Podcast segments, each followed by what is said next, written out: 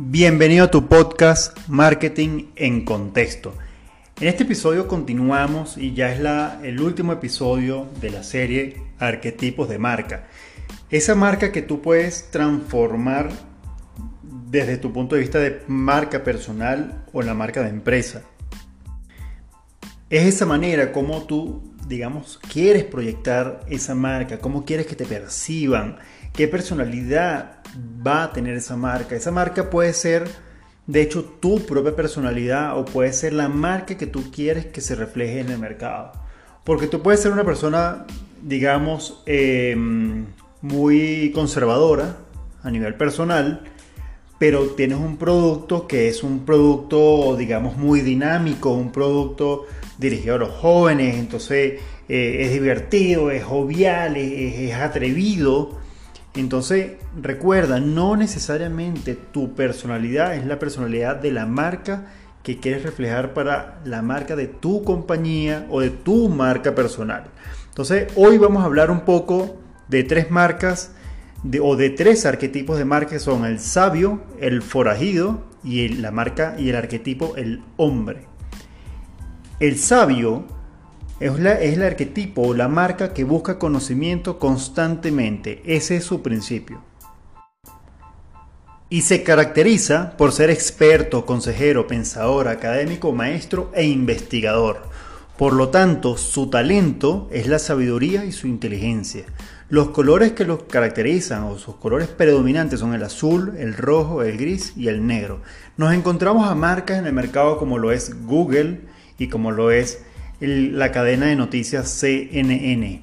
Y como es, digamos, eh, personajes eh, o, digamos, históricos o artistas, nos encontramos a el profesor y Berlín de la serie de, de la serie de televisión en Netflix, La Casa de Papel.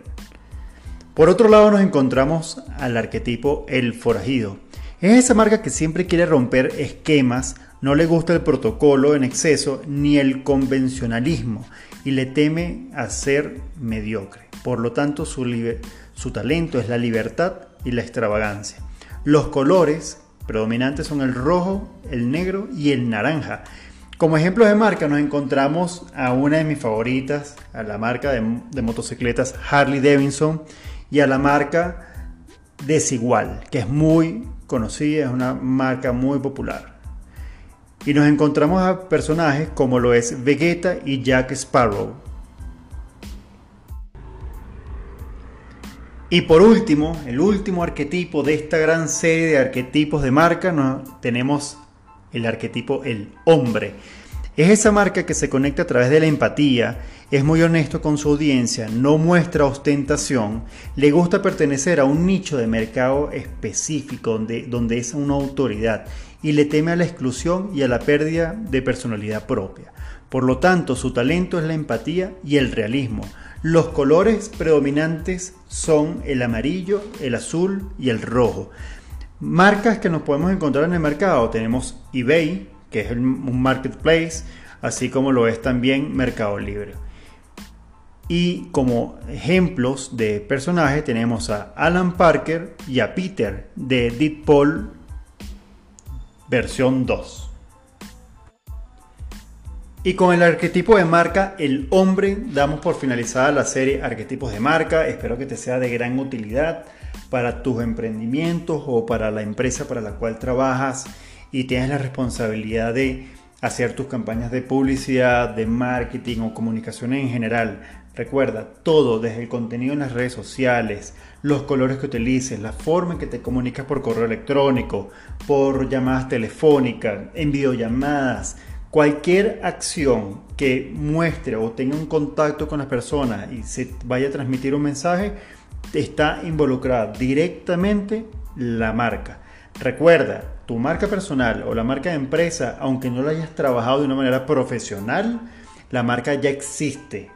Porque recuerda, y te invito a que lo, escuches en episodios anteriores, la manera en que tú te expresas con tus familias, con tus vecinos, con tus amigos, por correo electrónico, por llamadas telefónicas, en los boletines electrónicos de, de correos, etcétera, etcétera, etcétera, La manera en que las personas están recibiendo la información de ti es lo que están percibiendo de tu imagen, de tu personalidad o de la empresa para la cual trabajas.